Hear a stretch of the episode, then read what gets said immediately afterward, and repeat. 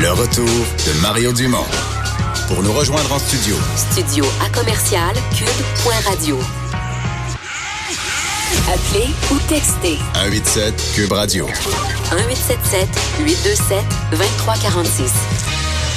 Alors, on vous rappelle ces jours euh, de formation du Conseil des ministres. M. Trudeau qui a annoncé un Conseil des ministres. 37 personnes si on l'inclut lui-même. Il y a 11 Québécois encore si on l'inclut lui-même là-dessus. Euh, pas de surprise par rapport à tout ce que vient. Si vous avez suivi les rumeurs des derniers jours, ben vous saviez tout. À part euh, Pablo Rodriguez, Oui, c'est vrai, dire c'est vrai. lieutenant euh, du, du Québec, euh, leader parlementaire aussi. Alors, Et, et Mélanie au développement économique comme une grosse, euh, une grosse promotion. Le reste, c'est tel que tel qu'annoncé, comme on vous a décrit plus tôt dans l'émission. Vincent, euh, on a eu une nouvelle. Moi, j'avoue que ça m'a fait sursouiller, m'a fait me poser des questions. Euh, une entente entre le CIO, le Comité international olympique, et Airbnb. Mais je suis pas le seul qui a réagi, là. Non, eh, non, vraiment pas. Euh, toi, avoir un grand problème avec euh, une association euh, de la sorte. En fait, comme quoi Airbnb devient un des principaux commanditaires du CIO. Euh, et ça cause... Ouais, puis ils ont comme une espèce de catégorie supérieure, là, une petite brochette de commanditaires, plus, plus, plus. là. Exact, qui te permet d'afficher là, davantage dans les, euh, euh, dans les épreuves sportives et, et les, les épreuves sportives et tout ça.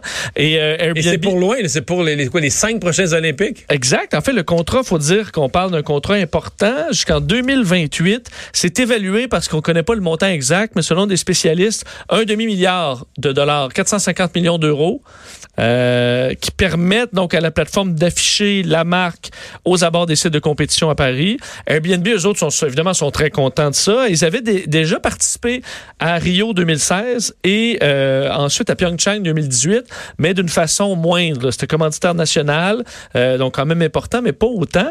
Et là, euh, Airbnb, eux, évidemment, sont très heureux. Ils ont dit que c'est un accord historique qui vise à permettre aux villes hôtes d'accueillir les jeux de manière plus locale, authentique et durable. Le problème, c'est que... Le sous-entendu, c'est que dans ces villes-là, pendant les Olympiques, on va encourager les gens. Euh, t'sais, si t'es pas, d'abord, c'est un peu, si t'es pas intéressé aux Olympiques, là, tu vas pas aller voir les compétitions, puis tout ça, loue ton appart. Là. Loue ton appart, puis il y a des Tu vas faire plein d'argent, des- ça va payer. Tu vas pouvoir aller toi faire un beau voyage, puis on va te le faire payer par la location de ton appart. Ben, au pire, reste, euh, mettons, deux jours, là, pendant le vivre un peu les jeux, puis après ça, tu t'en vas de là, puis tu fais euh, 400 dollars par soir, là.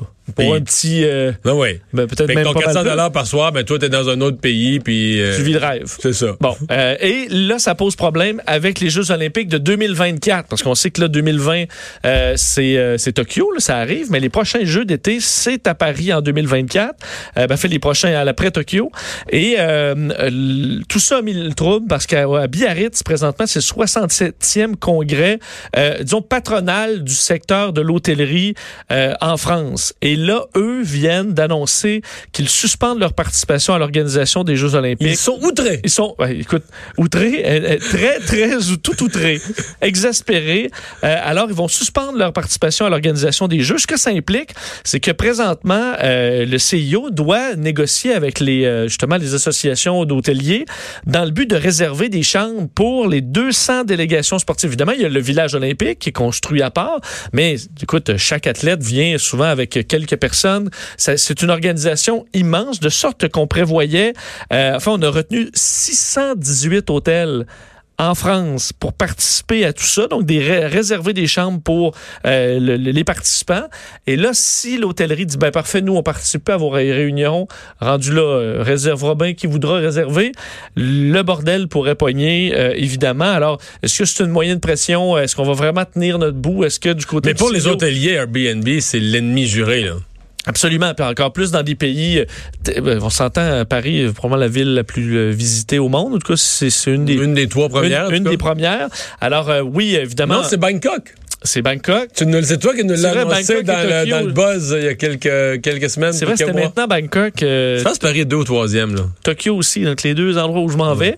Mais euh, ben, Paris, donc, est quand même, on s'entend, très important et ça, on ça fait, selon eux, baisser les prix des hôtels. Surtout que selon eux, parce qu'il y a quand même une, je veux dire, maintenant des cadres légaux pour euh, Airbnb Mhm. dans plusieurs endroits du monde, mais selon l'association des hôteliers, on dit qu'Airbnb ne respecte pas les règles, euh, garde des annonces litigieuses sur le site, dépasse les locations de durée de 120 jours par an, euh, ne déclare pas un paquet de choses. Alors, selon eux, c'est des voyous. Et comme les athlètes qui se dopent et qui trichent devraient être exclus du processus, alors c'est comme ça qu'on voit Airbnb. Mais on s'entend, c'est un face-à-face de géants qui Ouais, risque ouais. de se reproduire dans le futur. Mais tu sais, moi, je suis le client là-dedans. là. Puis Oui. euh, j'ai utilisé les deux dans ma vie en masse. Moi, j'utilise toujours un peu les deux. C'est ça. Puis c'est une belle combinaison. Quand- Pour un soir, mettons, je voyage pour un soir, ça vaut pas la peine de prendre un appart. Parce que le temps de s'installer, t'es mieux de rester à l'hôtel. Mais dès que c'est plus qu'un soir, mais là, quand j'ai voyagé en famille avec les trois enfants, là, un appartement, c'est mieux, mais là, une Mais quand t'as besoin de- même à la campagne, une petite maison, Oui. c'est mieux, mieux, mieux, mieux, mieux, mieux, là. Quand t'as besoin d'une petite cuisine, là, Ben puis de, oui, l'hôtel, ça coûte tellement cher. Déjeuner le matin, tout le monde se lève pas à même heure. Tu sais, mettons, dans une chambre d'hôtel, là, mettons, les enfants se lèvent pas à même heure. T'es, pogné, là. Une fois qu'il y en a un qui est élevé, il faut qu'il réveille les autres, il va aller déjeuner. Là, il y en a un autre qui ronfle encore. Tu sais, c'est- dans une maison, là, t'as pas ces contraintes-là. Avec ça pour dire que ce qui m'a frappé davantage, mettons, au cours des deux dernières années, c'est le prix. Puis cet été, ben, l'été passé, ça fait déjà quelques mois, mais on a un voyage qu'on a organisé. Il y a un moment où j'ai dit, on, on va prendre l'hôtel. Mais là, les prix, là, je capotais, là. Je veux dire, euh, nous, à cinq, mettons, on est les cinq membres de la famille, là, ça prend, ça prend deux chambres. là. Oui. Mais là, mettons, deux chambres, deux soirs, là, à 500 pièces. Puis là, je pas, je- je- pas des gros hôtels, pas des Ritz-Carlton. L'hôtel ordinaire. là. Mais en même temps, tu veux pas qu'il soit en banlieue, là, que t'es même plus capable de te rendre en ville. Non, tu veux t'es en être, vacances, Un peu d'être- situé autour, que tu peux marcher, te rendre à des lieux. Des petites chambres ordinaires, 500 pièces revenant en canadien. Mais là, si loué deux, deux chambres, deux soirs, 2000 pièces. Là, tu te revires. J'ai regardé ce qu'Airbnb m'offrait, mettons, pour moins de la moitié, pour 700-800, là, pour loger cinq personnes deux soirs. Vincent, là, des appartes, là, magnifiques, là. Tout le monde, euh, monde a son, tout le monde a son lit, des salles, trois, deux, trois salles de bain, situées magnifiquement. Fait que là, tu te dis, objectivement, là, tu ferais l'offre, là. Ceci à 2000, ceci, mettons, à 800. Je vois pas qui prend, à moins vraiment de, de mes hôtels, là, maladivement ou Ouais. irrationnellement. Je vois, fait que, à mon avis, les hôtelleries, ont- les hôteliers, pardon, ont un vrai, un vrai problème de compétition, là. C'est-à-dire qu'il falloir qu'ils baissent leur prix. Ou ben, sinon, s'ils sont tous pleins, s'ils sont tous pleins, S'ils peuvent charger 2000 puis que ça c'est plein, ben parfait, ça veut dire que ça va de nous bien. écœurer avec la concurrence d'Airbnb, qui se taise puis qui laisse passer, là. C'est ça mon point. Mais les choses vont probablement se stabiliser parce que tu vois, moi je vais au Japon là, la semaine prochaine et c'est que des hôtels parce que au Japon, euh, je sais pas du tout, je connais pas les secteurs, je vais être content d'avoir des conseils, je prévois pas me, me faire à manger là-bas, Euh, donc j'ai pris que des hôtels, mais dans d'autres endroits ça va être. Alors tu regardes le marché puis tu choisis.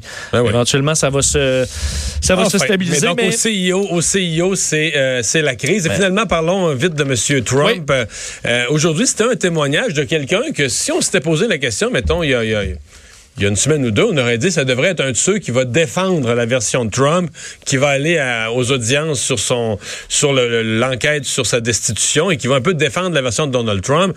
Un de ses gros donateurs, un républicain, quelqu'un que M. Trump a nommé comme ambassadeur euh, à, l'Union européenne, euh, Gordon Sondland, mais ça n'a pas été ça du tout. Là. Euh, non, finalement, ça n'a pas viré comme ça pour Gordon Sondland, donc un, un diplomate proche de Donald Trump, ambassadeur des États-Unis auprès de l'Union européenne, un poste quand même euh, quand même important.